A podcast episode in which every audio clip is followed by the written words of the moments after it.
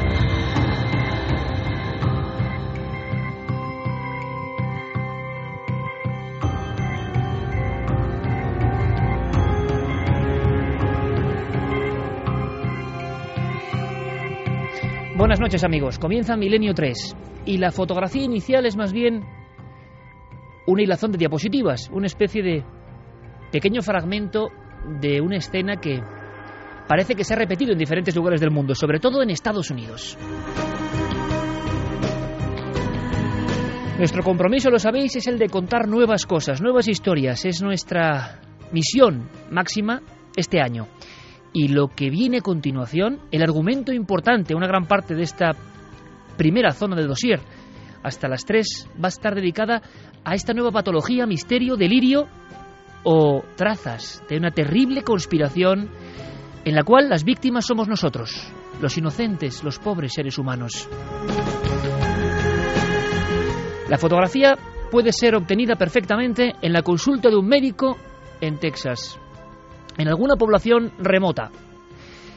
El individuo que llega, después de pasar educadamente y con ciertos nervios ante el doctor, lleva una cajita parecida a una caja de cerillas y la muestra con agitación. El doctor ha observado ya en las últimas semanas sucesos parecidos, personas que llegan con los brazos casi en carne viva, con marcas en la cara, y con una extraña cajita que al parecer contiene algo. Ese hombre balbuceante explica más o menos atropelladamente que se mueven, se mueven. Los parásitos que están debajo de mi piel se mueven. Hay que imaginarse al doctor, que desconfiado, pensando en un delirio, en una locura, en un hombre peligroso, en alguien que ha perdido la cordura, abre poquito a poco observa eso y quizá hay cierta decepción, porque un corpúsculo de algo parecido a pelusas o incluso pequeños fideos permanece inerte dentro de la caja. El hombre, señalándose los brazos, asegura, reitera con rotundidad y con miedo que esas cosas que no parecen biológicas han salido de su propio cuerpo horas antes. Por supuesto que el médico actuará con absoluta seguridad. Es un delirio, un delirio no muy conocido que parece indicar que hay partes de la población que de pronto sienten picores, que de pronto sienten que su cuerpo se ulcera, que de pronto creen que hay insectos, larvas, individuos desconocidos en sus entrañas. Esta especie de síndrome de parasitosis era ya bien conocida, pero se está reactivando en estos tiempos. No hay más que echar una ojeada por la red y observar cierta información médica y científica. Hay un nombre, síndrome Morgellons. ¿Qué significa? ¿Qué es? Para más INRI, hay quien vincula estos intrusos del cuerpo humano con hechos aún más extraños. Este hombre, antes de marcharse, con su cajita, antes de irse con una medicación de origen o de intento de paliar enfermedades psiquiátricas, le dirá algo más al doctor, que sorprendido por lo que ha pasado últimamente en su región, simplemente cerrará la puerta. Este individuo, afectado por una especie de delirio, que se ha arrancado prácticamente partes del cuerpo porque por las noches notaba que algo se movía por sus antebrazos, le asegura que todo ha empezado a ocurrir, todo se inició después de que junto con varios de sus compañeros de la zona de granjas observase un avión, un avión que atravesaba el cielo, un avión que no tenía distintivos, un avión que dejaba un extraño chorro, un chorro casi denso, que cayó encima de los campos y que incluso les tocó a ellos mismos, una estela química, un chentrail.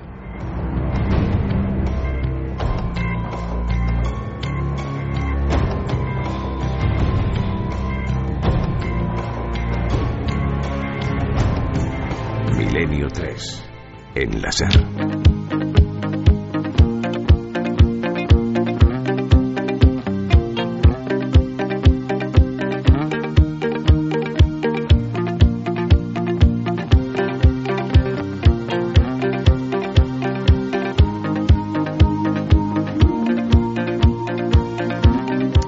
Una y 35 minutos. Aquí estamos con Noel Calero en los mandos técnicos, despejando un poco la bruma extraña de esa primera escena, de esa primera foto, y dispuestos a vivir con intensidad esta noche de misterios, esta noche de información, esta noche de investigaciones con Fermín Agustí y todo el equipo. Pero aparte de este asunto de los morguelons, o como se diga, que luego intentaremos aprenderlo entre todos, que está ocurriendo ahora mismo, va a haber muchas más cosas, cosas importantes, cosas siempre nuevas, en el dossier de actualidad de Milenio 3.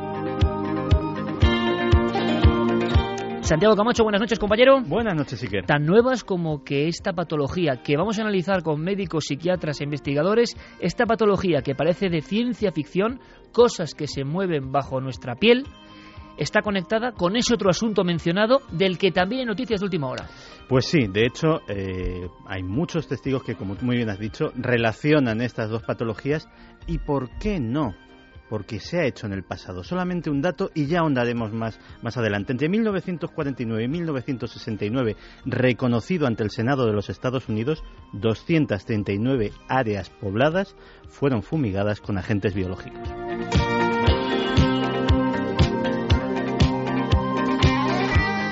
La verdad es que hay que pedir disculpas un poco porque todo el equipo, lo digo y es verdad, nos estamos en, bueno, frotando y rascando partes del cuerpo de la impresión que producen algunas fotografías, algunos documentos, algunas cosas que tenemos que saber esta noche si están más cerca del delirio, como dicen algunos, o de la realidad.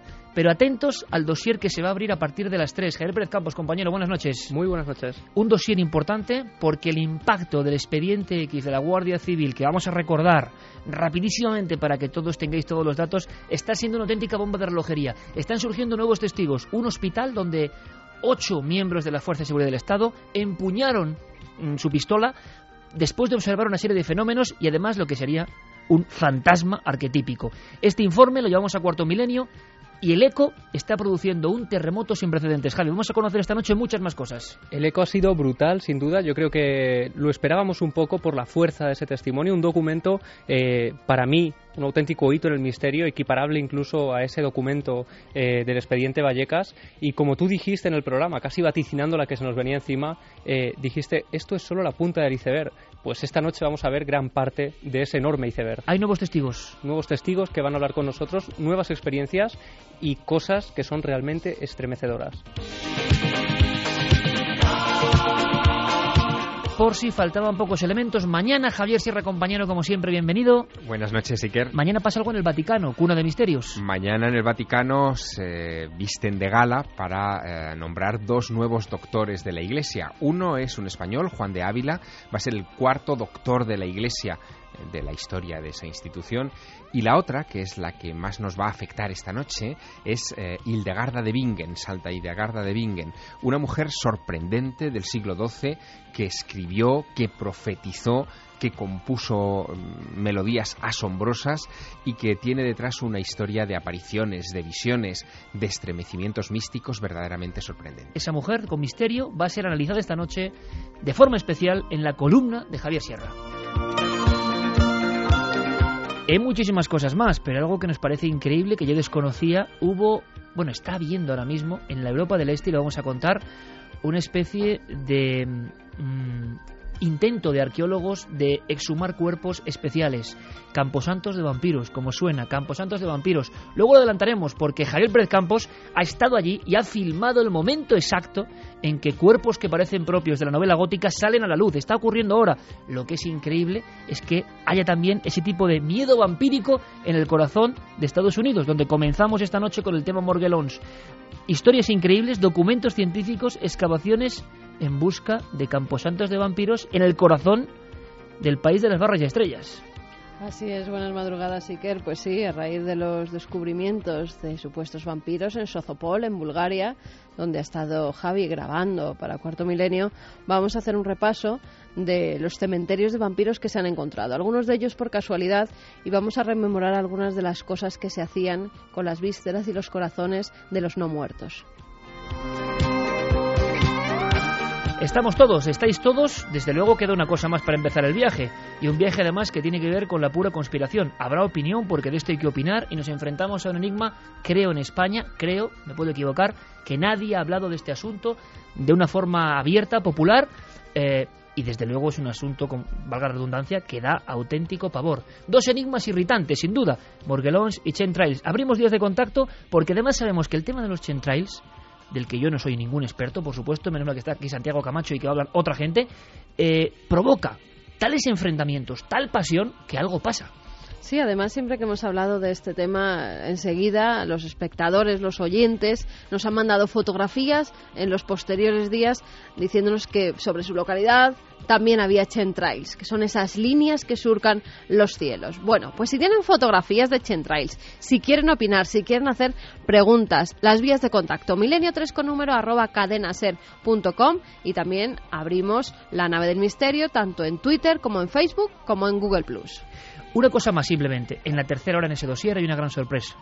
Esa persona que de alguna forma entregaba un documento clasificado y prohibido, un expediente X español, el enfrentamiento entre un ser de difícil naturaleza y difícil descripción, un posible fantasma, seis guardias civiles y dos policías nacionales, esa persona va a volver a entrar en antena esta noche.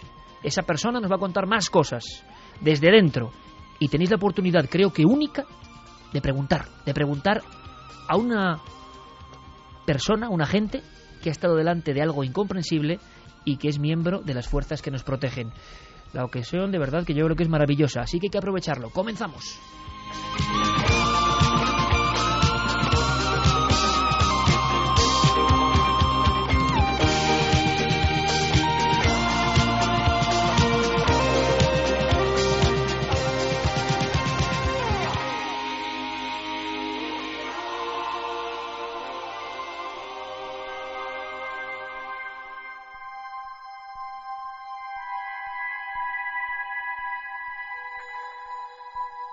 La gran manipulación cósmica.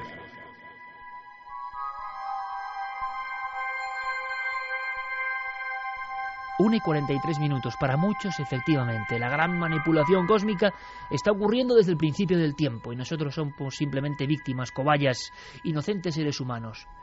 ¿Será verdad? ¿Será exageración? Quiero, querido equipo, que todos juntos escuchemos muy atentamente a Miguel Ángel Ruiz, que ha sido una de las personas que ha abierto la puerta a este nuevo misterio, repito, irritante y lo vais a entender enseguida. Parece propio de la ciencia ficción, pero desde luego es una nueva pata, un nuevo pilar, un nuevo pivote de las conspiraciones. Sabemos que el tema de conspiraciones, claro, como somos protagonistas, cuando alguien ve un fantasma es ese el protagonista, es el testigo. Las conspiraciones parece que tienen que ver con toda la humanidad, por lo tanto nos afectan absolutamente a todos. Yo os pido, como estoy seguro que hará toda la audiencia, casi silencio sepulcral, porque este ingeniero en telecomunicaciones, recopilando datos e investigando, trae una información interesante, que luego habrá que opinar, que valorar, y por supuesto, si tenéis algún dato, hay que saberlo esta noche. Me da la impresión, a mí, que abrimos las puertas de un mundo nuevo y extraño, un nuevo giro, salto mortal sobre conspiraciones que son difíciles de creer. Pero ¿y si están pasando? Si están ocurriendo. Como dice Santiago Camacho, si esto en documentos secretos que íbamos a conocer ha ido pasando a lo largo del tiempo y solo cada 50, 60 años nos enteramos, ¿qué está ocurriendo? ¿Quién está jugando con nosotros si es que esto está pasando? ¿Es creíble? ¿Es posible? Vamos a conectar directamente. Miguel Ángel Ruiz eh, publicaba en Año Cero un reportaje sorprendente, inaudito en mi opinión. Tiene que ver con misterio e incluso con medicina. Miguel Ángel Ruiz, buenas noches. Hola, buenas noches. Vamos a ver, eh, para mí, como te digo, era algo completamente nuevo. Eh, quizá no estaba del todo informado, porque quizá el término en España no es tan conocido. ¿Cómo se dice esto, Miguel Ángel, realmente? ¿Morgellons o morgellons? Morgellons. ¿Podríamos definirlo? Es una palabra inglesa, claro. ¿Podríamos definirlo? Pues es un término que acuñó una su descubridora, en cierto modo, una, una mujer norteamericana, una bióloga llamada Mary Leitao, que por lo visto fue la primera que lo detectó en, su, en un hijo que tenía ella de unos dos o tres años y fue la primera persona que, que acuñó el término, le puso nombre y que lo descubrió en cierto modo porque su hijo lo tenía. Por lo visto, a, a través de unas pequeñas heridas que tenía su, su, su hijo salían unas unos pequeños filamentos y, ahí empezó toda la historia. Eh, unos pequeños filamentos que luego al parecer no eran orgánicos del todo o completamente. ¿Esto es cierto, Miguel Ángel? Ahí empieza la controversia, ¿no? Porque date cuenta que el tema, el tema de Morgellon es tan absolutamente desconcertante que durante mucho tiempo no atrajo la atención de los medios, quizás porque lo censuraban en cierto modo al, al entenderlo pues fantasioso o, o incomprensible, ¿no?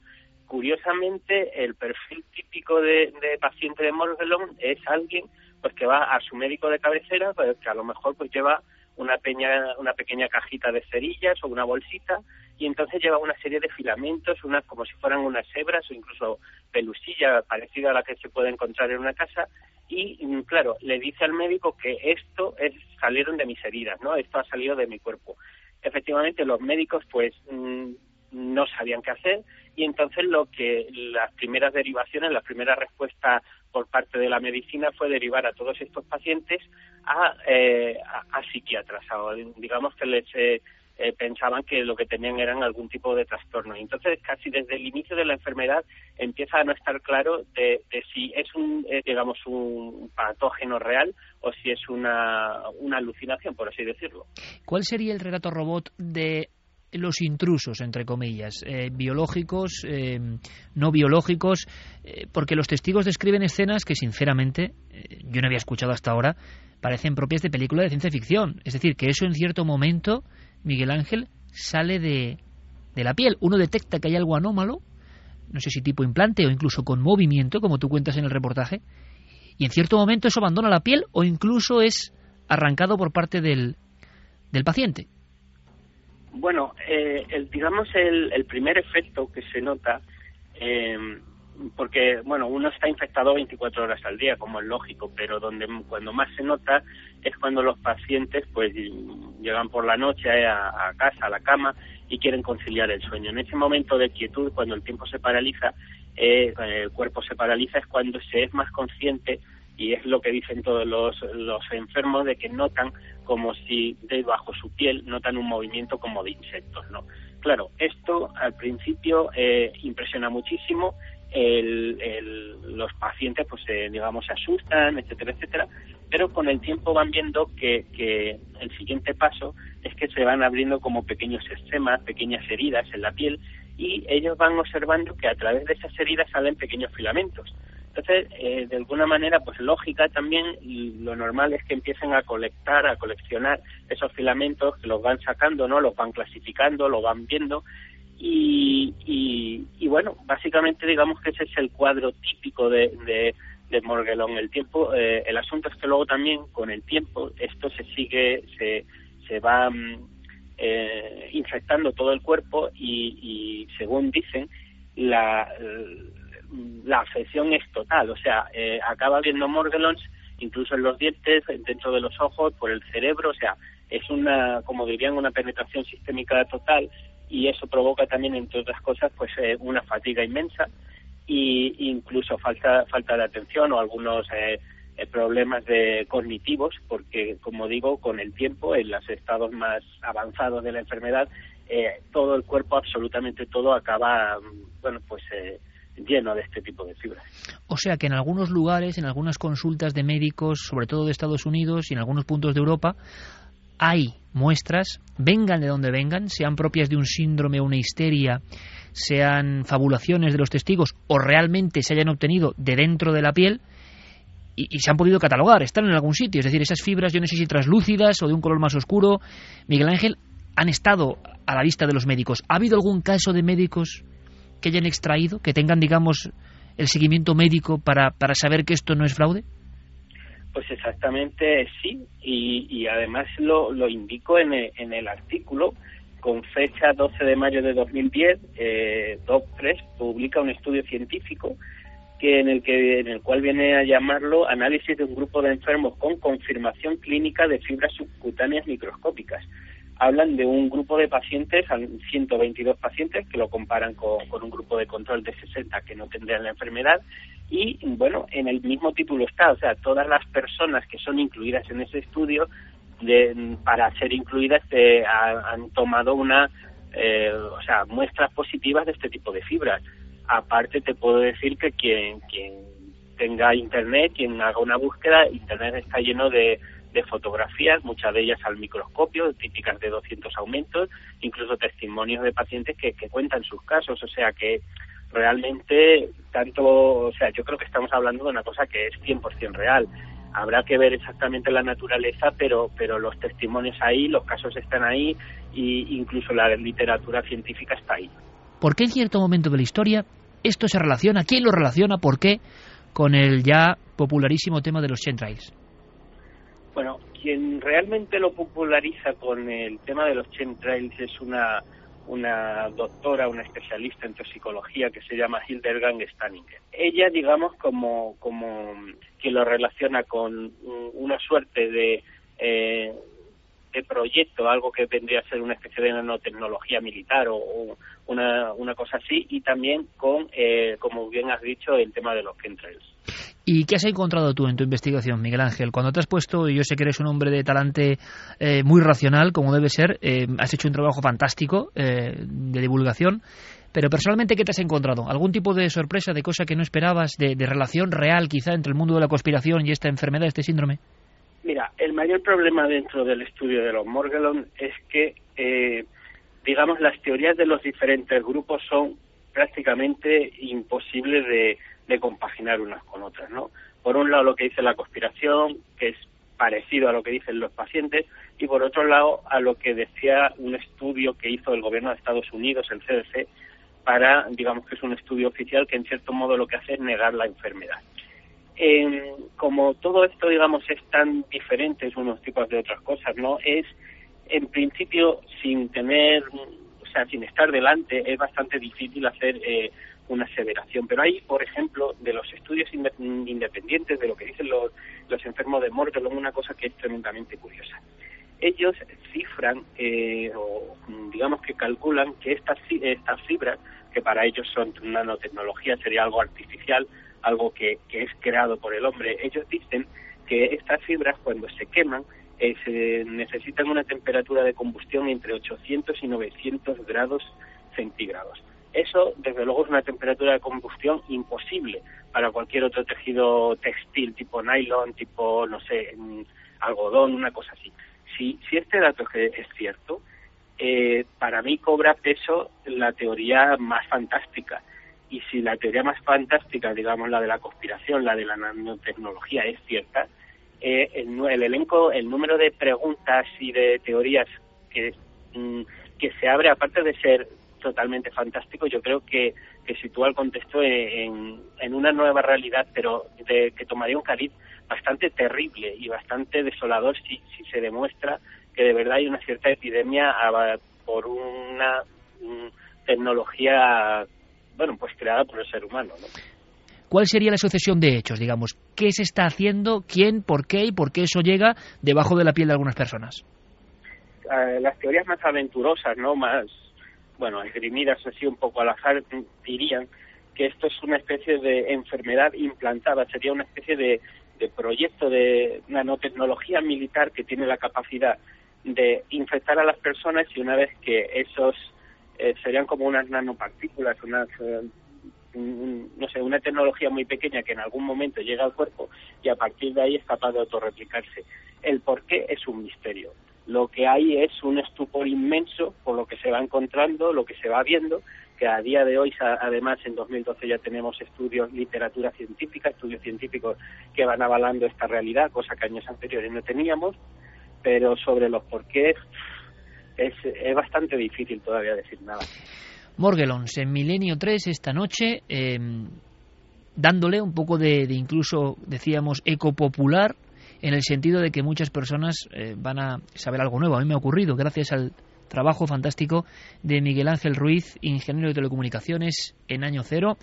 Lo celebramos eh, porque es algo de verdad eh, nuevo, interesante, inquietante también, evidentemente, y ojalá con médicos, con investigadores, logremos saber algo más. Eso, eso es lo importante, esa es la gran clave. Miguel Ángel Ruiz, un abrazo muy fuerte, gracias.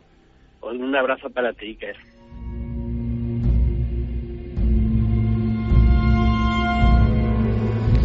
Antes de que digáis nada, eh, hablábamos de científicos y de médicos. Doctor Cabrera, eh, ¿qué puede saber de este síndrome? Él que lo sabe todo en torno al mundo forense, el mundo de la psiquiatría. ¿Está pasando? ¿Lo tratan? Eh, la sorpresa es, ¿consideréis que es una tontería que ni, ni que mencionar? Doctor Cabrera. Es un síndrome que desde hace muy pocos años etiqueta un cuadro psiquiátrico grave por el que la persona cree que en su piel hay una serie de parásitos o, bichos que le producen unas lesiones. Es decir, sería una especie de delirio dermatósico, por así decirlo. Esta es una enfermedad que, en la que no todo el mundo está de acuerdo, ni dermatólogos, ni psiquiatras, ni médicos generales, porque hay muy pocos casos, hasta tal punto de que algunos hablan de, digamos, dermatosis inexplicable. Esto nació porque hubo un caso muy concreto en el que un muchacho, hijo de médico por cierto, empezaba a padecer una serie de lesiones en la boca, en los brazos y en las manos, y cuando se analizaban esas lesiones, al parecer pues había una serie de elementos que no cuadraban, una especie de hilitos o cristales, etcétera. Pero este síndrome hoy por hoy todavía está en entredicho y no hay un acuerdo general entre los médicos respecto a él. Síndrome que existe y sabemos poco en torno a él. ¿Qué sabrá el doctor Gaona, otro gran psiquiatra? Es algo delirante, algo decir que excede la percepción de esa realidad y la persona nota, como he dicho, que se va moviendo. Eh, hay una, incluso hay un nombre para esto que se llama la formicación de, hormiga, y eh, lo curioso del caso, yo he tenido pues bastantes casos a, este respecto, la persona pues empieza a pellizcarse eh, estos sitios donde cree que están los bichos, incluso en otros momentos, por ejemplo, eh, coge una cuchilla, una hoja de afeitar y comienza a abrirse la piel o, o un cuchillo incluso. Doctor Gaona, tendríamos que saber algo más. Queremos, antes de empezar el debate y las opiniones, y las opiniones de todos los oyentes que estarán muy atentos, estoy seguro, saber algo más del incierto origen. Gaona se ha metido también a fondo en esta historia. Ha tratado a varios pacientes en este país de eso que puede ser Morgellons, que luego veremos cómo se conecta con otras conspiraciones. Pero, ¿algo sobre el origen? ¿Diferentes teorías? Bueno, en principio es que el problema de toda esta cuestión es que no hay un origen determinado. Es decir, para algunos es un problema meramente psicológico. Para otros, como he dicho, realmente hay algún tipo de insecto y en ocasiones diminuto. Y para otros cuartos, ya otro cuarto grupo, incluso una infestación de tipo bacteriano. Los que yo he visto, desde luego, sin lugar a duda, podría decir con cierta claridad que eh, era un delirio, un delirio de infestación, o síndrome de Ekbom también se llama. Es decir, un delirio de parasitosis. Eh, porque yo mismo he examinado muchas de estas heridas. Además, la persona suele rascarse una y otra vez hasta el punto de levantarse las costras, de ahondar en ellas y tengo, desde luego, porque estamos en la radio, tengo unas excelentes fotografías de este tipo de heridas que en ocasiones llegan, pero dejar los brazos completos, incluso hasta el dorso de la mano, hasta los propios hombros, llenos de cicatrices como si la persona hubiese pasado una verdadera viruela. 1 y 58, un fenómeno nuevo. El doctor Gaona comentándonos casos diván adentro, y se lo agradecemos. Casos que llegan a ser dramáticos. Cuando alguien ha visto, y repito, muchas de las personas de los casos que ahora se consideran misterio es que han visto esos filamentos andando o moviéndose o reptando o como sea antes de sacarlos, que es cuando se quedan inertes, muy cerca de la piel, es decir, con una pequeña venita. Em, el doctor Gaón nos cuenta, por supuesto salvaguardando la identidad de algunos pacientes, casos en España que os van a poner los pelos de punta, pero que son realidad. Bueno, en algunas ocasiones este tipo de delirio dermatozoico llega a adquirir pues unos caracteres realmente espectaculares. La persona comienza a notar que estos insectos se mueven por doquier, por debajo de la, de la piel, es decir, imaginemos la sensación de angustia y de pánico, ¿no? Y no solamente lo notan, sino ocasiones casi, casi llegan a verlo confundiendo pues eh, pequeñas costras o pequeñas pigmentaciones de la piel con la cabeza de dichos insectos. Y recuerdo, por ejemplo, el caso de un paciente que llegó incluso a creer que este tipo de insectos iban moviéndose por el cuello hasta la boca y que se habían alojado en la propia raíz de los dientes y eh, esto yo sé que puede dar mucha dentera, además a estas horas, pero el paciente cogió unos alicates de su caja de herramientas y se arrancó prácticamente todos los dientes con objeto de dar salida libre a estos insectos. Ahora la gran pregunta, y la que extiendo aquí. Eh, con el impacto de todos estos testimonios de médicos y psiquiatras, ¿todo reside en la mente? ¿Se ha aprovechado un síndrome real que existe para unirlo ahora a el mundo de las conspiraciones? Porque claro, la segunda gran pieza es que todo esto ocurre en lugares donde se han visto chemtrails, que ahora hablaremos de ello. Muy complejo. Primera valoración, compañeros. Pues efectivamente el delirio de parasitosis existe, está descrito en los libros de medicina desde hace mucho tiempo, pero personalmente eh, soy de la opinión de que ningún delirio deja un rastro físico. Y no estoy hablando de eh, que lleguen los pacientes con una cajita de cerillas, que de hecho se llama así, se llama el síndrome de la caja de cerillas, que está asociado y que bueno, esta gente pues a veces esa caja de cerillas llega a estar vacía, es decir, ellos creen que la han llenado de algo y cuando se la presentan al médico no hay absolutamente nada. Y él insiste de que, de que hay algo dentro. Pero eso es una cosa. Y otra cosa es cuando eh, un profesional, un dermatólogo, se eh, accede a uno de estos pacientes y utilizando un dermatoscopio, que es un, instrumento que sirve para aumentar eh, la visión de la piel sin tener que recurrir lógicamente a meterle la, mano al señor en un microscopio, de repente descubre esos hilitos en un trozo de piel sana, es decir, no en una llaga donde puede haber llegado por contaminación de la herida abierta, puede ser, un, eh, puede ser una fibra textil de la propia ropa, de las sábanas, etcétera, etcétera, y eh, efectivamente eso está ahí son muy pequeños, hace falta un instrumento de 20 mm, o 30 aumentos para que sean visibles, no estamos hablando de algo que se pueda ver a simple vista sin, sin ayuda, y eh, eso es una realidad y se han dado muchos casos. Eh, ¿Qué es? Pues ahí sí que se ha abierto un debate fascinante.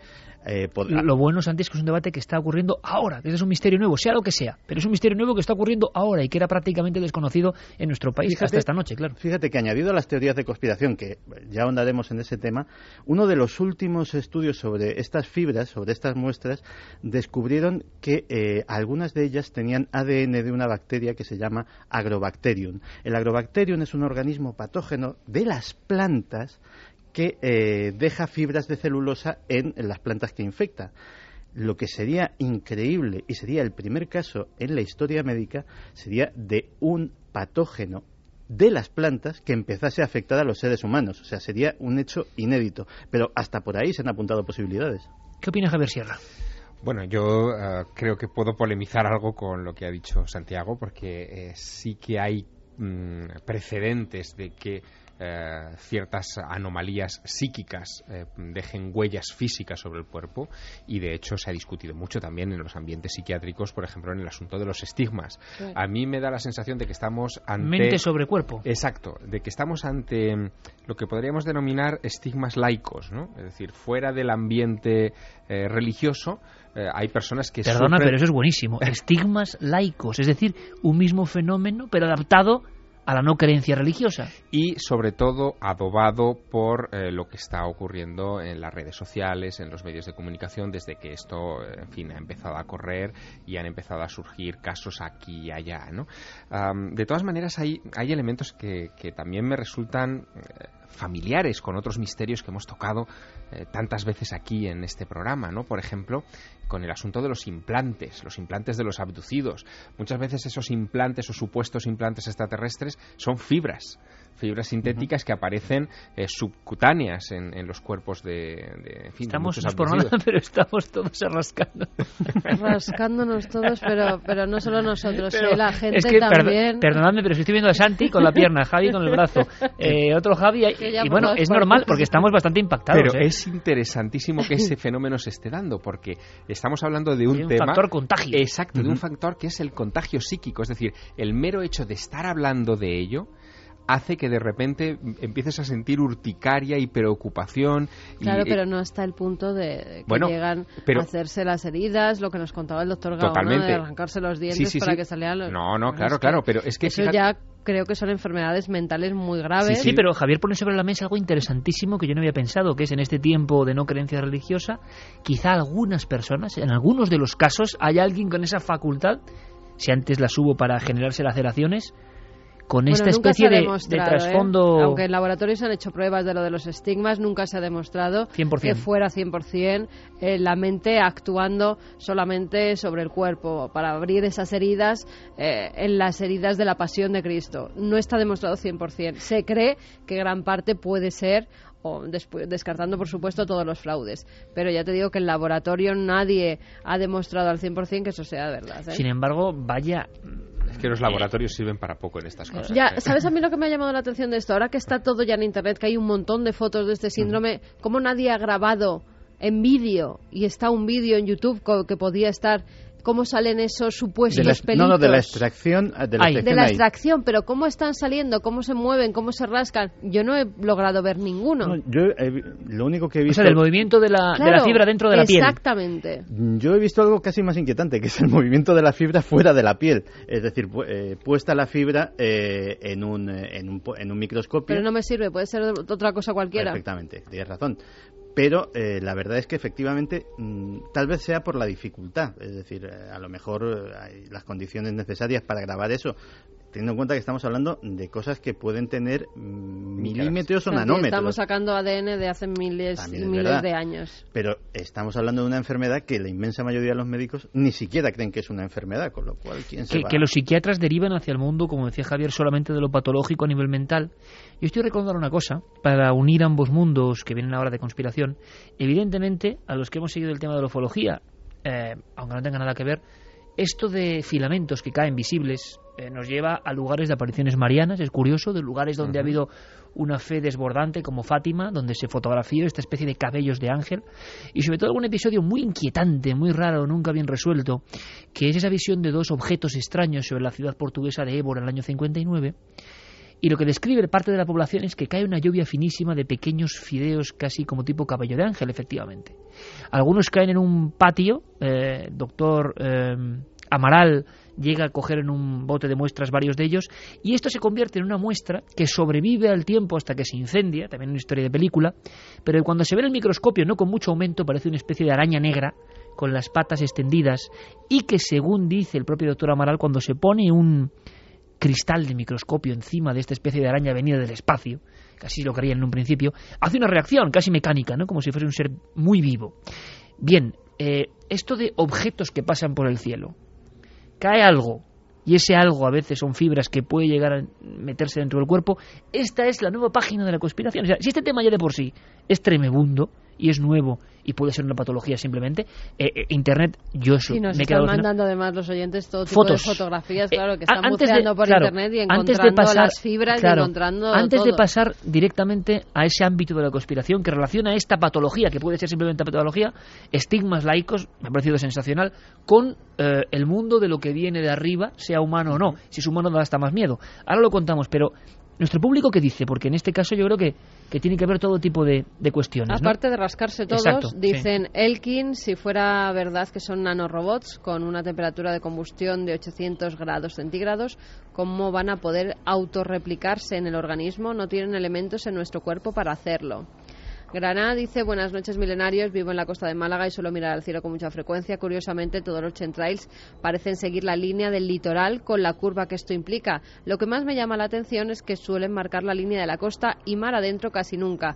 Aparecen estas siniestras líneas. Acumulo montones de fotografías. Tal vez no quieren desperdiciar en el mar estos supuestos químicos.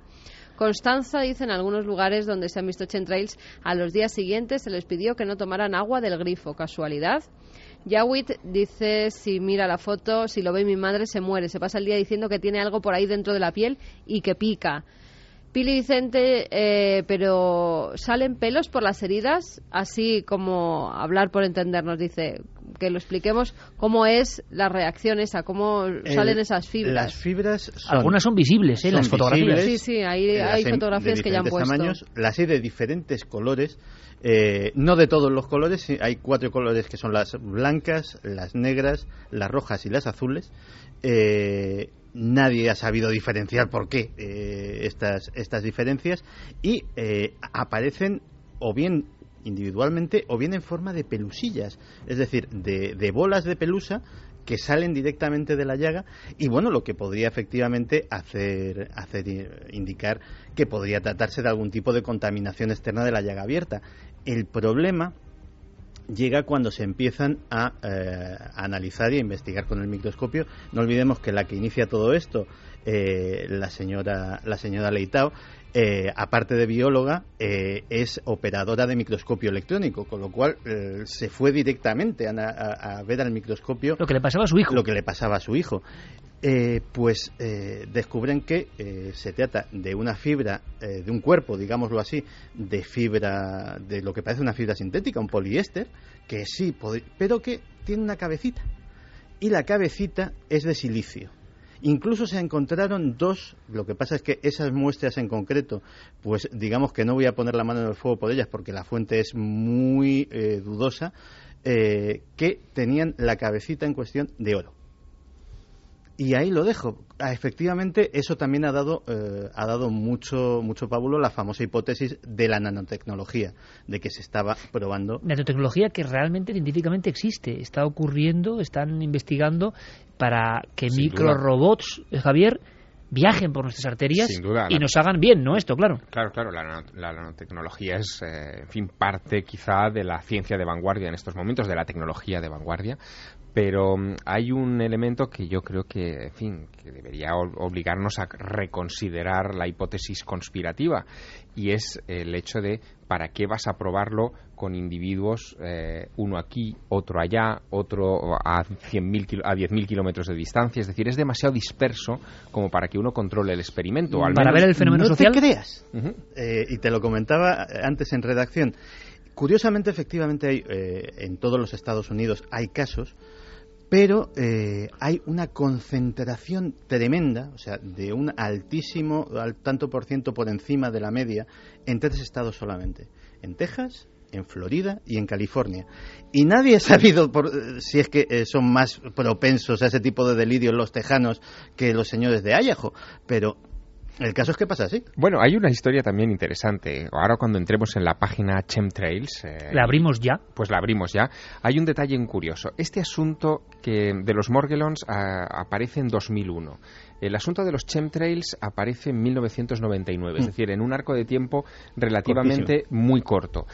Y ambos adquieren una dimensión insólita gracias a un programa de radio. Sí. Es decir, que es el programa Art Bell, es una especie de Milenio 3 de los Estados Unidos, eh, que se emite... Con muchísima más audiencia, claro, porque sí. ocupa todo el continente americano. Claro, es, es un coast to coast, uh -huh. de hecho se, ha, se, llama, se así llama ahora, así el programa, ¿no? Arbel no lo presenta, Eso la, es. la tiene un sustituto. Sí, de costa a costa. Y ahí, en 1999, es donde aparece por primera vez un periodista especializado en temas eh, militares, temas bélicos, que había estado incluso en la Guerra del Golfo, en Bahrein, en Arabia Saudí, en Kuwait, haciendo sus, sus crónicas. Este hombre se llama William Thomas, es el que acuña eh, el término chemtrail, es decir, eh, estela química, eh, para ese fenómeno, digamos, del espacio. Pero es muy curioso que en los lugares donde, en fin, William Thomas acuña toda esta teoría, desde donde emite los programas de Arbel, etcétera, que es todo ese Southwest norteamericano, sea el lugar donde han emergido todas las conspiraciones de las que estamos hablando últimamente. Ahí es donde está el Área 51, la idea de que los extraterrestres han hecho pactos con los humanos, el tema evidentemente de la micro o nanotecnología, las pruebas nucleares en su momento. Todo en el mismo sector. Todo en el mismo sector. Y de ahí irradia el mundo. Eso también es curioso. Es Bien, vayamos al cielo. Chemtrails, que es un tema muy polémico. Lo hemos tocado en alguna ocasión. Yo no acabo de aclararme. Y además, bueno, ahí el factor Internet y redes sociales, desde luego, hace que la información fluya a una rapidez antes inimaginable. Y que las personas compartan teorías, también delirios, en tiempo real. Luego van a decir, Santi, que soy un Illuminati y todo eso, porque van a pensar que quiero rebajar eh, la pasión de todo esto. Bueno, ya y lo dicen, ¿no? por eso, sí, y que, y que al revés, lo que estamos haciendo es mostrar las cosas, pero con criterio. Digo esto por qué? Porque las personas reaccionan incluso ante cómo esté dada la información, porque ya tienen muy claro que somos cobayas humanas. Esto está muy bien y me parece perfecto. Me sigue sorprendiendo la fuerza que esto tiene y cómo personas de todos los niveles culturales, de todas las posiciones, hablas con ellos y de pronto te dice alguien que ni imaginas, oye, hay que investigar lo de los chemtrails, nos están fumigando. Santi, aunque sea brevísimamente, ¿qué conexión puede haber para que ahora entremos en esta página, que sería la conspiración 2 añadida a este nuevo fenómeno de enfermedad de parásitos, de lo que sea? ¿Por qué se relaciona? ¿En qué momento con los chemtrails? Pues se relaciona en el momento en el que eh, esta, esta mujer eh, hace una asociación en vista de que hace una auténtica romería con su hijo eh, por cantidad de médicos, dermatólogos que no le hacen ningún caso y que efectivamente al desconocer la etiología la derivan directamente a los psiquiatras y entonces eh, decide montar una asociación para eh, investigar este tipo de cosas y eh, recibe mm, a través de internet miembros y personas que le pasa lo mismo de todos los Estados Unidos y empiezan a llover los testimonios que dicen Nunca mejor dicho. Efectivamente. Que dicen, eh, sí, sí, sí, a mí me pasa lo mismo, las fibras, los picores, las llagas, pero esto comenzó el día que unos aviones empezaron a cruzar el cielo haciendo cruces, haciendo extrañas figuras, incluso haciendo círculos sobre mi comarca, sobre mi granja, sobre etcétera, etcétera, y eh, oí hablar por primera vez de los chemtrails. Y yo creo que tiene una relación. Esto hecho- has lo dicho algo muy importante. Oí hablar por primera vez de los chemtrails. Hay un fenómeno social de fondo interesante. Y yo os lanzaría, Santi y Javier, aprovechando que vosotros conocéis todo esto a fondo, a- para preguntaros algo que yo, y estoy seguro que muchos oyentes, no acabamos de entender. No acabamos de diferenciar muy bien las estelas de condensación normales y corrientes de los aviones que vemos todos los días de esto que parece que cientos de miles de personas tienen tan claro. Y yo, desde luego, no sé qué elementos hay para saber que son distintas. Pues mira, a ti te llaman Illuminati y a mí me llaman desinformador. Porque yo personalmente... Pues le eh, están preguntando muchos, ¿eh? Que qué diferencia Claro, hay, porque porque- ellos, que hay mucha gente que no lo identifica y gente que directamente dice que son chemtrails, casi eh, todo. Claro. Bueno, pues hay que saber qué, qué, element- qué lupa podemos poner ahora mismo en Milenio 3 para saber de este misterio que lleva con nosotros 13 años y que desata tantas pasiones. Yo no digo que no existan. Sabiendo cómo es el género humano no me extrañaría nada. Porque ha habido otros proyectos anti de, de manipulación Sí, sí, desde el duda. aire y eso de es lo que- aerosoles. y eso es lo que, lo Claro. que me convence a mí de Pero que pueda haber. a la hora de yo saber que es un chemtrail cómo diferenciarlo de una estela química, de una estela, perdón, de, avión normal, ¿en qué me tengo que fijar? Pues mira, es muy sencillo. O sea, las, este- las estelas de condensación son un fenómeno natural conocido desde hace décadas y que sencillamente se produce eh, ante el choque térmico de los escapes de los motores a reacción con el frío tremendo que hacen las altas capas de la atmósfera a mucha altura. Eso ya de por sí nos da un dato. Es decir, si está a mucha altura, podemos deducir que es una estela de condensación. Si de repente lo vemos más bajo del nivel de las nubes y vemos, por ejemplo, que hay algo que está soltando una estela a baja altura, eso no es de ninguna forma una estela de condensación. Ese avión está soltando algo, indudablemente. Mm, Normalmente eh, se tienen que dar unas condiciones meteorológicas eh, muy determinadas, eh, de presión, de humedad del aire, etcétera, etcétera. Pero en realidad yo estoy convencido de que el 99,9 de los avistamientos y de las fotografías que se toman por chemtrails de buena fe y por un miedo que yo creo que está justificado por los precedentes, y ya hablaremos de esos precedentes, son realmente estelas de condensación.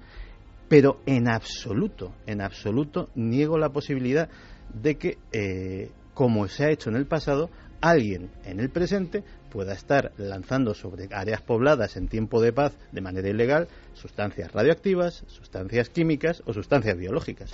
Y de hecho Santiago Camacho hace muy bien en no negarlo porque eh, hay, en fin, abundante documentación sobre ese tipo de prácticas, de pruebas, sobre todo por parte del Pentágono. Fíjate que el Pentágono en los Estados Unidos eh, lleva interesado desde los años 50 en proyectos para eh, la modificación del clima eh, con propósitos militares. Hay que pensar que en el momento en el que se ponen en marcha las bombas atómicas, eh, después de, en fin, de mediados de los 40 y a partir del final de la Segunda Guerra Mundial, los Estados Unidos desarrollan todo tipo de ingenierías y de proyectos destinados a armas alternativas que eviten el uso de, en fin, de componentes tan depredadores como las explosiones nucleares. Y en ese mm, mecanismo sin fin de nuevas ideas, una de las que prende más es precisamente la del dominio del clima. Se probó de todo, incluso, por ejemplo, calentar capas altas de la atmósfera para eh, provocar huracanes a voluntad en determinadas zonas. Eh, esto es algo que en los 50, como te digo, se hicieron varias pruebas, sobre todo en Southwest, en, el, en Nuevo México, Arizona y Texas. En la zona En la zona X, vamos a llamarlo así, ¿no?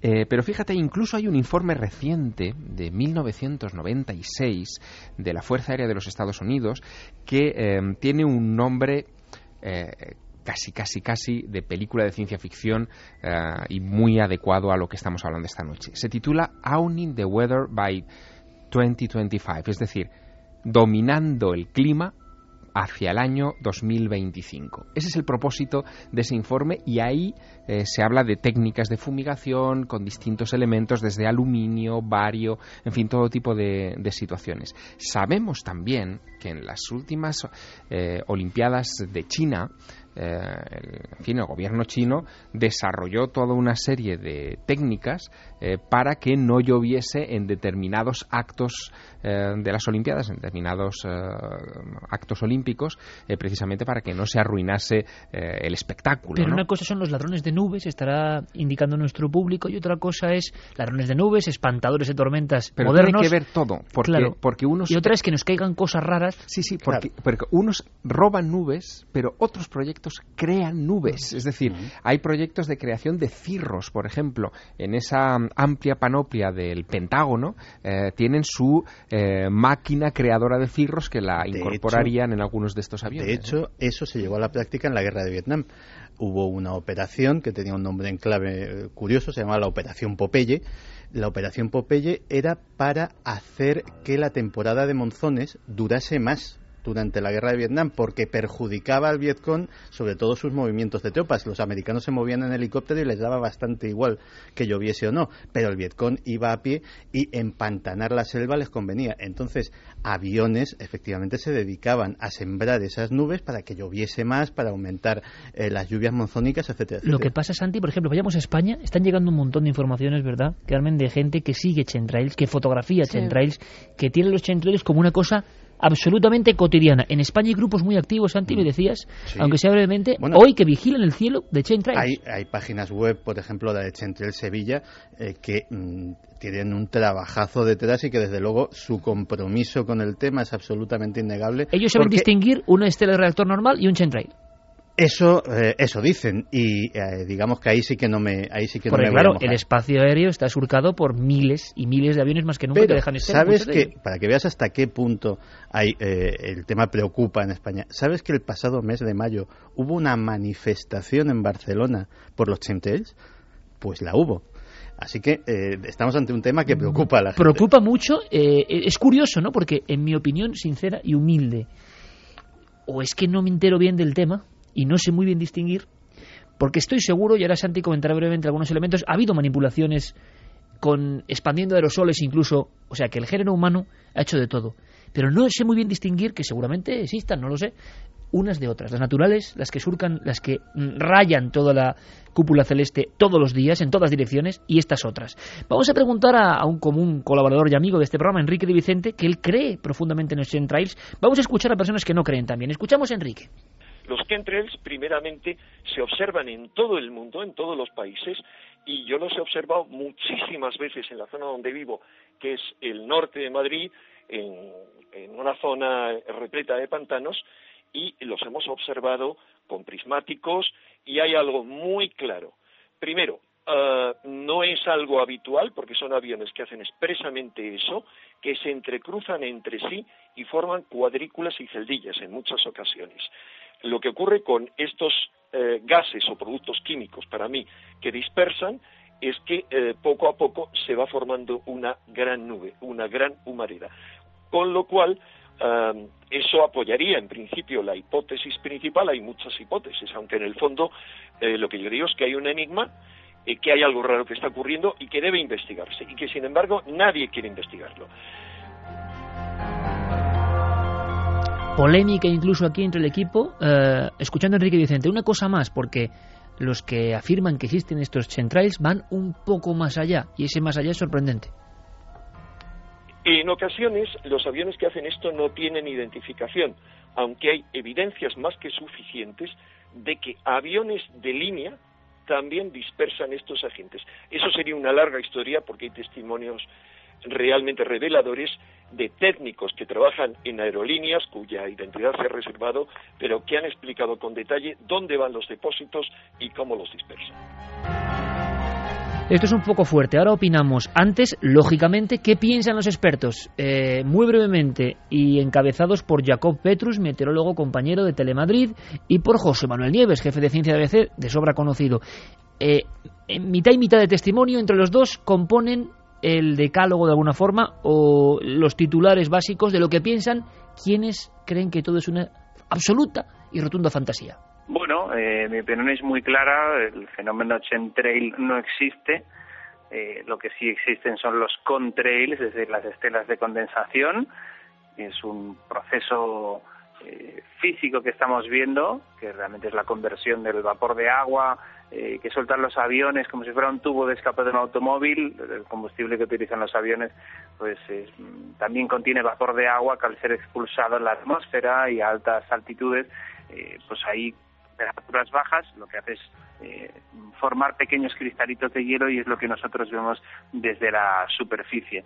Todo lo demás eh, para mí es cuento y no puede ser demostrado. No existe ni una sola prueba de que haya nadie intentando introducir productos químicos con vete a saber qué fines para dañar a no se sabe quién. Sí es verdad que hay, ha habido experiencias y experimentos, como por ejemplo en China, eh, que liberan determinados productos químicos a la atmósfera con la, con la intención de hacer llover o de evitar que llueva. Esto se ha hecho, pero no tiene absolutamente nada que ver con el fenómeno de los chemtrails. Eh, también es cierto que dentro de esa estela sí puede haber algún residuo químico procedente de la combustión del, del avión a reacción, pero de ahí a lo que se está diciendo va muchísimo, va muchísimo trecho. Pocas veces tanta irritación, nunca mejor dicho también, con estos misterios y una controversia tan dura. Tan claro lo tienen los escépticos como los crédulos, Javier. Santi. Es un tema, desde luego, que provoca urticaria, nunca mejor dicho, en todos los sectores, ¿no? En los que creen efectivamente que nos están bombardeando, eh, quizá para provocar una mutación. De hecho, las ideas más mm, alocadas, entre comillas, de esta historia. ¿Qué persiguen? Exacto, es el inyectar una especie como de patógenos que serían los que después provocarían los morgellons y quizá otras enfermedades u otras dolencias, ¿no? Y luego también, evidentemente, eh, en fin, puedo entender perfectamente las posturas de los, de los incrédulos. Eh, yo solamente añadiré un, pequeño detalle, un dato, y viene nada menos que de Edward Teller, el padre de la bomba atómica, de la bomba H. ¿no? Em, en un simposium internacional em, que se realizó en 1998 sobre emergencias planetarias, él planteaba un proyecto eh, que llamó su Next Big Idea, su próxima gran idea después de la bomba H, eh, que era realmente sorprendente. ¿no? Decía que quizá habría que Mm, para protegernos en el caso de calentamiento global, de problemas en la atmósfera, incluso de ataques químicos o bacteriológicos de países enemigos, lo que podrían hacer los aliados es crear una especie de gran escudo invisible en la atmósfera que protegiera a los países utilizando eh, unos elementos químicos con los que podrían crear esa, especie de capa de, plastificado, digamos, ¿no? del cielo de los países occidentales. Bueno, yo no sé, esto lo dijo él en el año 98, era una idea teórica, absolutamente de, en fin, casi de fantasciencia, de ciencia ficción. Sí, de pero- Men in Black 3, ¿no? Un Sí. escudo que protegía Sí. la Tierra. pero venía de Edward Teller. Entonces, eso eh, a mí me ha hecho pensar Curioso muchas contraste. veces si no sería una, una de esas ideas las que ha inspirado quizá algo de lo que está ocurriendo. Tenemos mucho más contenido, por lo tanto, Santi, aunque este tema lo recuperaremos, Ujú. hay mucha más información. Sí me gustaría, aunque sea en un titular, eh, ¿cuál es el proyecto secreto, oscuro, que haya ocurrido en el planeta Tierra realmente? Que nos hayan llegado documentos que tú controlas muy bien, desclasificados, que nos demuestren que Chemtrail sí o no, sí que se ha intentado manipular la opinión pública con aerosoles y fumigando. Bueno, en Argentina, por cierto, había, y tú lo sabes muy Sí, bien, este juicio mes- ahora mismo. Este mes ha habido una sentencia, han condenado a tres, eh, a tres personas por eh, la fumigación ilegal, daños al medio ambiente, incluso daños a las personas. eh, Habían eh, fumigado personas en Argentina. en un barrio de Córdoba que eh, estaba aledaño, esto tenía su explicación, a una, a una explotación agrícola y que eh, este hombre estaba eh, fumigando todo el barrio prácticamente porque aquello se extendía de, de una Eso forma tremenda. cosa, que haya Claro, pa- parece un fumigaciones- accidente, ¿no? Que haya fumigaciones Pero- ilegales y que muchas veces se confundan Claro. con que nos están fumigando y con chemtrails, sí, eso es diferente. Pero al hilo de lo que me preguntaba Iker, vamos a ver. eh, los Estados, el- el- la Fuerza Aérea de los Estados Unidos tiene el ala 190 que eh, se dedica a las fumigaciones. Es decir, y no se dedican a fumigar la moscarda, eh, se dedican a fumigar cosas. ¿Qué cosas? En 1977, eh, en una eh, sesión de, la, de una comisión del Senado de los Estados Unidos sobre seguridad en caso de guerra biológica, la Fuerza Aérea de los Estados Unidos no tuvo más remedio que reconocer que entre 1949 y 1969 habían fumigado 239 áreas pobladas con diversas bacterias y agentes patógenos. Eso sí es ¿Para qué? Para eh, probar patrones de dispersión, eh, patrones epidemiológicos, no solamente para realizar ellos un ataque, sino en caso de que el enemigo atacase, eh, todo este tipo de cosas. De hecho, eh, pues a lo mejor algún, eh, algún escéptico dice, bueno, esto se lo he inventado. Una publicación tan prestigiosa como Scientific American eh, publicaba hace relativamente poco un artículo sobre una de estas fumigaciones en la bahía de San Francisco de una bacteria potencialmente mortal, la Serratia marcensis, que provocó una epidemia importante y varias muertes en la bahía y, eh, vamos, publicación científica más prestigiosa que esa no se me ocurre. 2 y 31 minutos. Tenemos que continuar porque hay mucho dossier. Eh, aunque desde luego, si recibimos información interesante, siempre tendremos la ventana abierta de este mundo tan con- conspiranoico, tan que extraño. No empiecen tampoco a obsesionar los oyentes porque Claro, claro. e igual nos dice de colores me he quedado pues sin saber nada de este tema esta misma mañana en mi higiene diaria en una herida de la planta del pie me saqué lo que yo creía que era un pelo raro blanco y hoy está pues eh, llega- Bueno, con lo pero que los estamos pies contando están muy en contacto con los calcetines, es decir, que las fibras Sí, pueden... Y a presión con los zapatos. o sea, Claro. y, Y bueno, si y si anda alguien- descalzo y tiene madera una y si silla alguien tiene una duda muy grande y un problema, que vaya a su médico y punto, no pasa nada. si el médico va a flipar cuando le diga que sí está fumigado y que No, pero que le ha salen salido, fibritas que le ha salido pies. esto, que es que puede haber un caso real eh, o lo que sea, pues que lo examinen los médicos. Es muy curioso porque para terminar este asunto, el punto de España desde el cual más gente informaba de fotografía y seguimiento de chemtrails era curiosamente Málaga. Sí. ¿Tendrá algo que ver con Málaga. algo? Bueno, es una zona aérea muy compleja. También yo creo que eso hay que punto clave. considerarlo. Es un punto, en fin, estamos hablando de uno de los aeropuertos de más tránsito aéreo de Europa, desde luego de España, eh, y un lugar por el que no solamente transitan grandes jets comerciales, sino también, en fin, mucha aviación eh, deportiva local. Hay muchos aeródromos en la zona y, por lo tanto, en fin. Desde es- es Puerto lógico. Rico también nos escribe Meche Torres y dice que muchos sabemos lo que está pasando y los antecedentes del gobierno americano y sus experimentos. Hoy hubo una gran rociada en Puerto Rico. Hoy hubo una gran rociada en Casi Puerto a Rico. dicen. diario, un verdadero espectáculo a todas horas.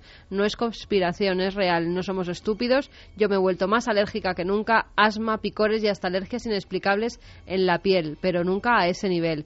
Creo que mucha gente no está siendo honesta con este tema y pocos se, atreve- se atreven a hablar. Santi, es curioso porque este mensaje muy mm, perfectamente traído en este momento, perfectamente hilado, eh, mencionaban los chemtrails como culpables de nuevas patologías, alergias, eh, problemas respiratorios que igual tienen que ver con otra cosa, con la contaminación y demás, pero los seguidores del tema chemtrail aseguraban que era por esto. Y hay un seguimiento enorme de este Sí, tipo de y es- teorías. y es cierto. Eh, también es cierto, y es una práctica, no es habitual, pero tampoco es rara, eh, que los, eh, los pilotos comerciales hacen una cosa que se llama el fuel drop, que es que cuando van a tener un aterrizaje difícil, un aterrizaje de emergencia con malas condiciones, directamente para evitar, eh, para mejorar la maniobrabilidad del aparato y para evitar, en caso de que suceda algo, pues males mayores, vacían completamente los tanques en el aire. Eh, el fuel eh, el fuel aeronáutico no es precisamente bueno respirarlo ni que te caiga en ningún sitio. También eh, alguna alguna de esas historias se puede ver también a eso. Claro pero dice que es casi a diario con lo cual desde México también nos escriben. México también Vicente Maloy dice, la milenaria, solo les quiero compartir una vivencia. De hace poco menos de un año me encontraba cruzando la frontera de México hacia Estados Unidos.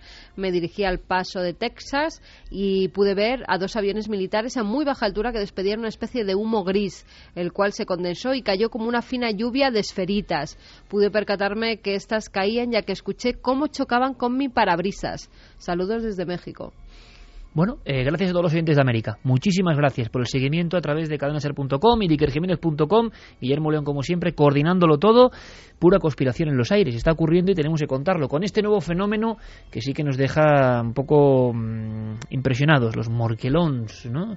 Morquelons. Y, y que por Internet da la sensación de que esa realidad ha superado ya la realidad convencional. Y ahí ya se extreman precauciones, se comparten fotos, está ocurriendo ahora mismo. Vamos a otro tema mucho más clásico. Ahora enseguida conoceremos a esa mujer que mañana será protagonista en el Vaticano y es mujer de todos los misterios, Javier.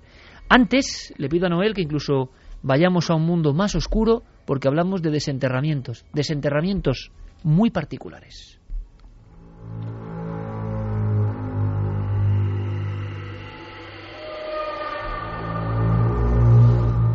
La noticia apareció en Bulgaria. Este verano ha sido muy espectacular. Atención porque en siete días, en siete días, uno de los reportajes más potentes de los últimos tiempos, creo yo, por la fuerza de la imagen. Se ha hablado mucho de exhumaciones de vampiros, pero muy pocas veces hemos podido asistir, no recuerdo ninguna otra, al momento en que los arqueólogos prácticamente desentierran la historia. Y la historia a veces tiene estacas en el corazón, la historia tiene clavos en la cabeza, la historia tiene grandes piedras de forma triangular que sellan las voces de ultratumba. Curiosamente siempre se ha hablado de Rumanía, pero ha sido en Bulgaria. Javier, desde el mes de junio, desde el día 6 del 6 del 2012, empieza este aparecer de los vampiros. Y me gustaría saber, antes de que Carmen hile con una historia que ahora vuelve a examinarse y que tiene que ver con Estados Unidos y que es increíble, cambiando el tercio completamente, y antes de irnos a algo que parece más pacífico, como esa mujer de los misterios, a día de hoy, Javier, información, en Bulgaria esto se sabe muy poco. Y invito a la gente, por favor, a que el próximo domingo, no este, sino el que viene, Vean esas imágenes porque es increíble. Ahí están los vampiros, los que se creían vampiros, los maldecidos, emergiendo. Y eso ha generado en Bulgaria muchos problemas. Los científicos santiguándose, ¿eh? Santiguándose. Eso lo has visto tú, Javier. ¿Cuántos vampiros han surgido de junio esta parte en Bulgaria? Pues nosotros estuvimos eh, cubriendo la noticia que había surgido, sí, a finales de mayo de 2012 ya se aparecen esos primeros cuerpos que saltan a la luz, saltan eh, a los medios de todo el mundo eh, medios de todas partes, de todos los rincones del planeta, acuden hasta allí para fotografiar y filmar esos cuerpos. Eh, ocurre en un pueblecito a orillas del Mar Negro, eh, se llama Sozopol, y ahí aparece lo que parecen los cuerpos estacados de dos personas en el ábside de una iglesia del siglo XIV, y son solo también la punta de un iceberg, porque a raíz de ahí, casualidad o no, surgen por todo el territorio búlgaro otra serie de hallazgos, eh, por ejemplo en Sozopol eh, fue el primero, pero hubo otros en Pepericón, por ejemplo, y, y, finalmente, bueno, la revista Science publicaba un estudio que en los últimos meses habían aparecido casi un centenar de cuerpos de supuestos vampiros en todo el territorio búlgaro. ¿Qué es lo que más te impresionó, Javier, de ver esos cuerpos? ¿Cuál es la escena, el momento? Por supuesto, el momento en el que llegamos al Museo de Sofía, donde estaba expuesto uno de esos vampiros, eh, estaba además en una sala muy en penumbra, una lámpara de araña y completamente en soledad, eh, pues ese vampiro que parecía, o ese supuesto vampiro, con el cuerpo, con el pecho atravesado por una especie de roca o de metal, de hierro, y además nos incidían en una cosa. Eh, sabemos que este es un vampiro porque esa estaca metálica está en su pecho, pero ¿cuántos de los otros centenares, cientos de cuerpos que han aparecido en este cementerio podrían ser también vampiros y haber sido estacados por estacas de madera que a lo largo del tiempo se han perdido. Ellos tenían esa inquietud. Pero el momento, desde luego, que a nosotros más nos impactó y es cuando nos convertimos casi en testigos en exclusiva de una noticia, es cuando llegamos al otro extremo de Bulgaria, a la zona de, a la ciudad antigua de Pepericón.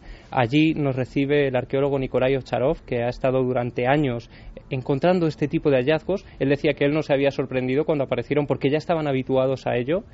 Y cuando él sale a recibirnos, eh, con enérgico, extrañamente enérgico, nos tiende la mano y nos dice habéis venido en el día indicado porque justo hoy vamos a abrir la tumba del que suponemos el último vampiro búlgaro. Una escena que parece de otro tiempo, ¿eh? Y que podréis ver, que podréis ver con vuestros propios ojos. Ahora lo que no esperábamos, y yo tampoco lo conocía, compañeros, y lo hablaba hace poco con Carmen, van pasando cosas y algunas vendrán las próximas semanas, que yo le decía, parece mentira, de esto no sabía nada. Me alegra eh, darme cuenta, imagino que os pasa lo mismo, de que hay muchas cosas nosotros que creemos que hemos dado ya muchas vueltas en el mundo del misterio, que no conocíamos. Bueno, en Estados Unidos la fiebre vampírica. Fiebre vampírica y como si fueran Van Helsing búlgaros o rumanos actuando. Hay una historia brutal que ha acabado en las revistas de ciencia de cementerios de vampiros en Estados Unidos. Sí, y todo empieza además casi por una casualidad. En 1990 hay un grupo de niños jugando en una colina de Griswold, en Connecticut, en un pueblecito de Connecticut. Eh, de repente se están tirando como por una cuesta natural y eh, pues tropiezan con algo que es un cráneo. Inmediatamente llega la policía, se creen que ha sido un asesinato reciente, pero cuando empiezan a ver los huesos ven que están pues muy marrones, como si hubiera pasado mucho tiempo por ellos. Llaman a los arqueólogos y el arqueólogo que se presenta es Nick Belantoni. Él comienza a excavar y se encuentra con 29 tumbas. 15 niños, 6 hombres y 8 mujeres había una cripta que llama su atención y es cuando empieza a desenterrar esa cripta cuando se da cuenta de que ese enterramiento no es normal. Eh, en lo primero en la tapa, que es una losa muy grande de piedra, hay una inscripción J.B. y un número, un 55. Todas las personas que había en el cementerio estaban perfectamente enterradas, amortajadas, con la posición de las manos sobre el pecho o en el lateral. Pero este cuerpo se da cuenta que tiene las tibias colocadas en forma de cruz sobre el pecho y encima de ellas un cráneo. Si quieres vamos a escuchar al propio Belantoni cómo se encuentra ese cuerpo, esa tumba. Cuando llegué al límite de la tumba, en la parte del ataúd donde debería estar la cabeza, la calavera no estaba en ese punto. Solo vi los restos de la clavícula, el cuello, la escápula, los hombros y el resto de componentes. Entonces pensé que quizá esta había sido una de las tumbas de donde se habían desprendido las dos primeras calaveras pero cuando cogí una linterna y apunté al interior del hueco, vi que la calavera en realidad estaba frente a mí, pero situada encima del pecho. Había sido movida y puesta allí deliberadamente. Eso nos dio la primera pista de que había algo más.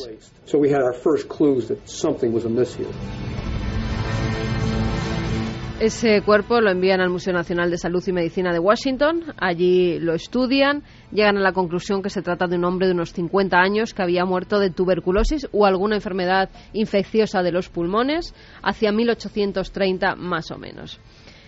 Siguen investigando, sobre todo en los documentos, para ver de quién podía tratarse, qué familia estaba enterrada en esa parte, en esa colina.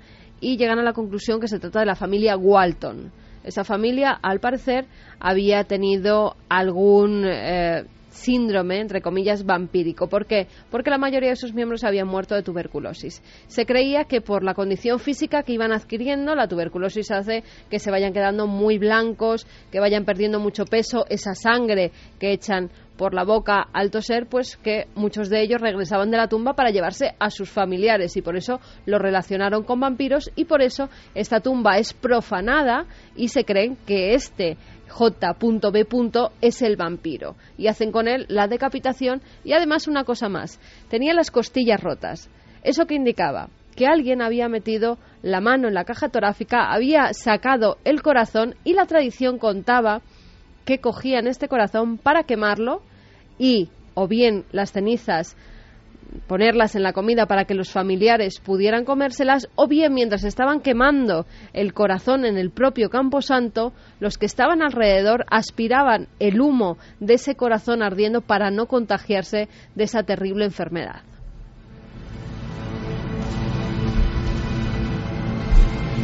Pero Belantoni eh, pues pide opinión a otros colegas, a otros arqueólogos y le dicen, bueno, ¿tú no has oído hablar de los vampiros de Jewett City? Y dice, pues no, la vida me había encontrado un enterramiento así, no había oído hablar de ellos. Y es que cerquita, en Connecticut, en Jewett, en 1854, varios vecinos exhuman cadáveres porque sospechan que hay un vampiro. En este caso eh, es Michael Bell, un folclorista, el que estudia durante más de 30 años todos los enterramientos que hay de vampiros en, en Estados Unidos los vampiros de Jewel City él llega a la conclusión de que pertenecen a la familia Ray. Los padres son Henry y Lucy y hay cinco hijos. Bueno, de nuevo, muchos de esos miembros empiezan a morir de tuberculosis. Eh, comienzan a enfermar y eh, los vecinos empiezan a recomendarles que tienen que desenterrar a esos familiares porque quieren llevárselos a la tumba, porque van por las noches a chupar la sangre de sus familiares para que estén con ellos de nuevo hay desenterramientos, de nuevo hay profanaciones, de nuevo hay estacamientos, incluso algunos de esos cuerpos se encuentran con los pies clavados en los ataúdes y en la tierra para que no se levanten, otros están dados la vuelta hacia la tierra por si se levantaban que fueran hacia el inframundo, no que salieran, y hay un estudio, el caso de Mercy Brown, eh, una joven de 19 años que fallece en Exeter en Rhode Island en 1892. Estamos hablando de muy avanzado ya el siglo XIX. El caso es que la familia de esta chica, la que llaman Lena, comienza a morir también de tuberculosis. Eh, primero es la madre, María Elisa, luego la hermana, María Oliva, y por fin su hermano Edwin comienza a sentirse mal. Para no contagiarse la enfermedad, se desplaza a otra localidad. Pero, pero Elena perdón, eh, adquiere también tuberculosis y muere. El hermano va a enterrarla y empiezan a verle, decían los vecinos, y hay crónicas que así lo certifican, que era un muerto viviente. Los vecinos se empiezan a asustar, dicen que son sus hermanas las que se lo quieren llevar también a la tumba y le piden que si por favor pueden sacar el cuerpo de su hermana y pueden sacarla al corazón. Además, hay una cosa, hacía poco tiempo que había muerto. Era invierno y el cuerpo se mantenía en perfectas condiciones. ¿Cómo descubrían si era vampira? Abriendo su corazón. Ese corazón decían que tenía sangre coagulada todavía dentro de él. La prueba definitiva para ellos de que esa chica, Lena, era una vampira. Todo esto ocurrió en Estados Unidos hace 110 años, una fiebre vampírica que solo imaginábamos en la Europa del Este, que nos parece hasta lógica y contextualizada, pero en Estados Unidos imagino que en unos momentos de enfermedad el virus siempre asociado al no muerto y también en unos entornos, imagino, de gran fervor religioso, donde todo lo ajeno da mucho miedo. Sí, tenemos sí que el último corte es de la profesora de Humanidades de la Academia de la Guardia Costera de Estados Unidos, Faye Ringel, que ella nos dice cómo eran estas tradiciones y por qué el sacar el corazón. En pleno Estados Unidos.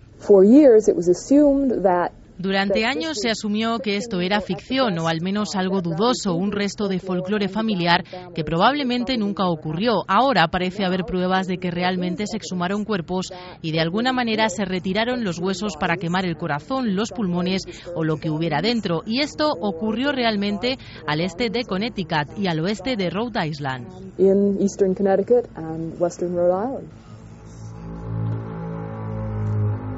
2 y 47 ahora mismo lo comentábamos, desconocíamos esta fiebre vampírica, estos cazavampiros. Quiero agradecer también a nuestro compañero Diego Marañón, uno más de este equipo, que ha hecho una labor fantástica junto a Carmen recopilando información, ha encontrado recortes, ha encontrado los trabajos universitarios y la esencia, hace no tanto tiempo, de prácticas que nos remontan a Drácula y al siglo XV, XVI, pero en Estados Unidos el 19. ¿Cuánto nos queda por saber? ¿Cuántas escenas de la historia quedan todavía por proyectar en la radio a través de esta fuerza del micrófono de la cadena SER? Hay una cosa que está clara y sabéis que Javier Sierra es el escribano de la cuenta atrás. Esto, porque es que estamos ahí al lado, estamos a la vera misma. Queda muy poco tiempo, Javier. La cuenta atrás, la información absoluta y después ya veréis qué música. Vamos a hacer un experimento, ¿vale? Vamos a escuchar un momento de una música muy extraña, muy misteriosa. Quedan 76 días para el fin del calendario maya. Hace poco más de una semana la revista científica Nature advertía en un dossier de tres artículos científicos que la placa tectónica que existe bajo el océano Índico está fracturándose en dos y podría provocar terremotos de intensidad planetaria. Esos informes aseguran además que de intensificarse esa fractura se producirán movimientos sísmicos de magnitud no conocida hasta ahora que afectarán sobre todo a la región que separa la India de Sumatra y de Australia. Nature recuerda que el pasado mes de abril ya tuvieron lugar en esa misma área de 8,2 y 8,7 grados de intensidad en la escala de Richter y que esta ruptura progresiva, que ahora parece estar acelerándose, fue ya la verdadera responsable del terremoto de 9,2 grados de banda AC que provocó el tsunami de 2004 y que dejó 228.000 víctimas en el sudeste asiático.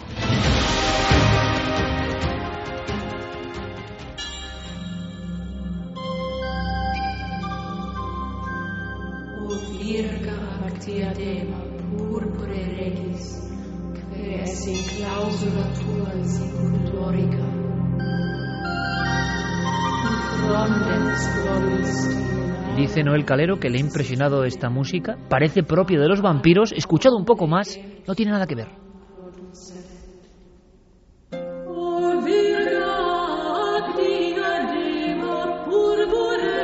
Música sagrada, música del misterio, música de lo enigmático. Y una mujer como protagonista de todo esto. Una mujer, Javier, que ahora nos vas a hacer un poco su semblanza a modo de columna, pero que lo hilas directamente con la noticia. Mañana será icono planetario casi, importantísimo en el orbe de la cristiandad, pero que es una mujer que sería una testigo del misterio pura y dura. Testigo y protagonista en vida y en muerte, porque nos deberíamos centrar en un momento de septiembre de 1179 tres días después de haber fallecido eh, esta mujer, que es Hildegarda de Bingen, en el convento de Bingen, en Alemania, cuando de repente las hermanas de ese convento se despiertan a mitad de la noche escuchando unos cánticos extraños, justo estos.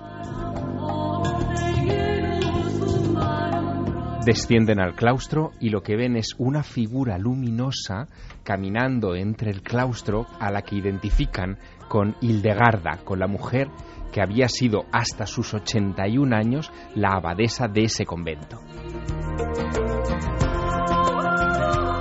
Esta historia, que sucede tres días después y vinculada a estos cánticos compuestos por Hildegarda de Bingen y que se titulan Okvirga ag Diadema, eh, hace que los eh, oficiales del Santo Oficio, de la Inquisición, se acerquen a ese lugar a recoger los datos de la extraordinaria biografía de una mujer que había dejado cientos de escritos y comenzaran un proceso de canonización que, caramba, Iker, no terminó hasta el pasado mes de mayo del 2012.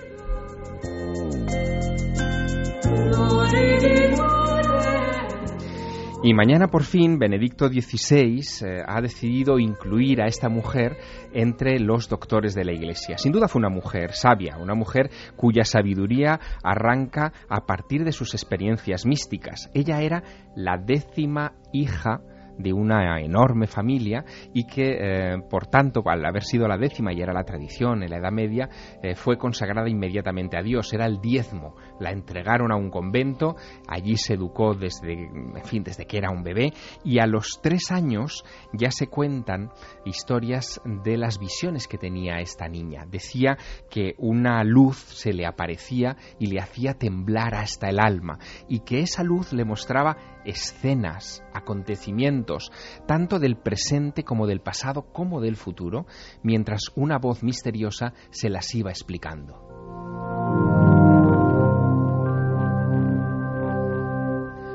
Cuando cumple 42 años y 7 meses de edad, Hildegarda de Bingen deja escrito que una luz abrasadora ha penetrado en su mente y le da una capacidad asombrosa para comprender los libros teológicos y escribir sobre la materia.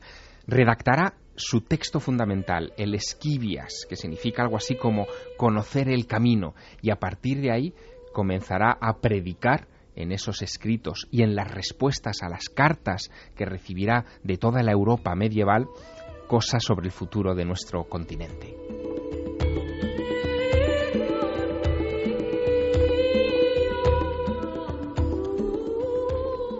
Entre los correspondientes que, que, le escribían estaba nada menos que Bernardo de Claraval, el patrón de los templarios. Y es que no debemos olvidar que la época en la que vive Hildegarda de Bingen es la época del gótico, de los templarios, del grial, del tarot, de las cruzadas, de los herejes, de la Inquisición.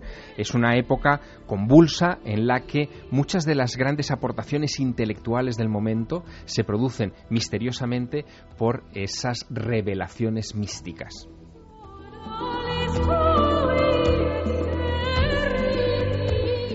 Dentro de siete horas comenzará en la Plaza de San Pedro la ceremonia en la que Benedicto XVI la nombrará doctora de la Iglesia, que es el mayor reconocimiento que un papa puede dar a un santo, y lo hace porque considera Benedicto XVI que eh, la influencia de esta mujer en la historia mística de la Iglesia a partir del siglo XII ha sido impagable.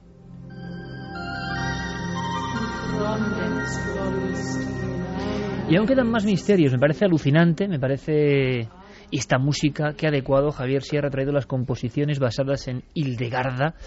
Otro misterio más que lanzamos aquí. Mujeres místicas, mujeres de luz, de misterio, sombras de los vampiros, conspiraciones, en fin. ¿Quién da más? No lo sé, pero nosotros continuamos y lo hacemos con otra mujer o el esqueleto de una mujer. Se ha comentado algo, es una noticia breve que trae como siempre Carlos Cala. ¿Qué está pasando? Hombre, ¿verdad que siempre es el icono Nazca, Sábana Santa y la Gioconda y Leonardo? Siempre hay una nueva teoría. No siempre hay año que no surja algo nuevo. No hay año que, y experto que diga que sabe algo. Vamos a hacerlo. Bueno, Jack el Destripador, otra. Jack el Destripador, sí señor. Titanic. Sería Titanic, sí. Eh, empieza a haber algunas... Roswell. eh, sí, pero fíjate, estas... menos. Pero Nazca Sábana Santa Leonardo... Nazca Sábana Santa Leonardo. Cada año está la respuesta y parece que la respuesta nunca llega. Ahora se habla de un esqueleto. Vamos a ver qué opináis. Carlos Cala lo cuenta.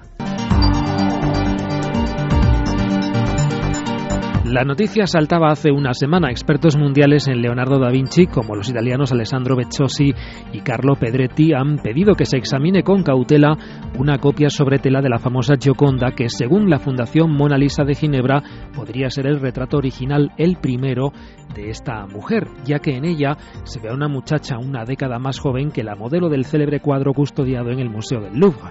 El anuncio ha causado sensación y ha obligado a pronunciarse con escepticismo a otros expertos como Martin Kemp de la Universidad de Oxford, que dudan de que Leonardo hubiese pintado un retrato sobre tela cuando su soporte predilecto siempre fue la madera. Esta Mona Lisa presentada en Ginebra era conocida desde hace años por los críticos. La llaman la Dama de Isleworth, aunque nadie hasta ahora se había atrevido a presentarla como la primera Mona Lisa del maestro Da Vinci. 2 y 56. Después de las noticias entraremos de lleno en lo que va a ser un dossier porque la noticia, la información obliga. Es expediente X de la Guardia Civil. Hablábamos de un cuadro eh, y de otro misterio de la Mona Lisa, pero es que hace apenas unas horas, misterio sobre misterio, Javier. Pues sí, porque esta semana han concluido los trabajos de excavación en la iglesia de Santa Úrsula de Florencia de Silvano Vincenzi, que es un señor que lleva ya varios años Con el eh, georradar, con- buscando... sí, buscando pruebas de la existencia de Lisa Gerardini, que sería la modelo que habría posado para Leonardo da Vinci. Antes enterrados siete esqueletos, cinco de varón y dos de mujer. Uno de esos esqueletos de mujer, él está convencido de que es la Mona Lisa. Va a comparar el ADN de Lisa Gerardini, o de la supuesta Lisa Gerardini, con el ADN de sus hijos que están enterrados en una iglesia cercana también de Florencia. Y en cuanto determine quién es de esos dos esqueletos, va a conseguir que eh, un antropólogo forense se haga con el cráneo y trate de reconstruir el rostro de esa mujer que murió con 63 años, pero cuyas eh, rasgos faciales podrían compararse con la Mona Lisa de Leonardo. Ahora bien, hay un detalle que ningún medio de comunicación va a destacar, porque se han olvidado. Hace dos años, este mismo Silvano Vincenzi, el encargado de la investigación, pidió permiso a las autoridades francesas para exhumar los restos mortales de Leonardo da Vinci en el castillo de Amboise, en eh, pleno Loira francés. ¿Por qué? Porque él quería encontrar el cráneo de Leonardo y demostrar que el la Mona Lisa en realidad era un autorretrato del genio de Vinci.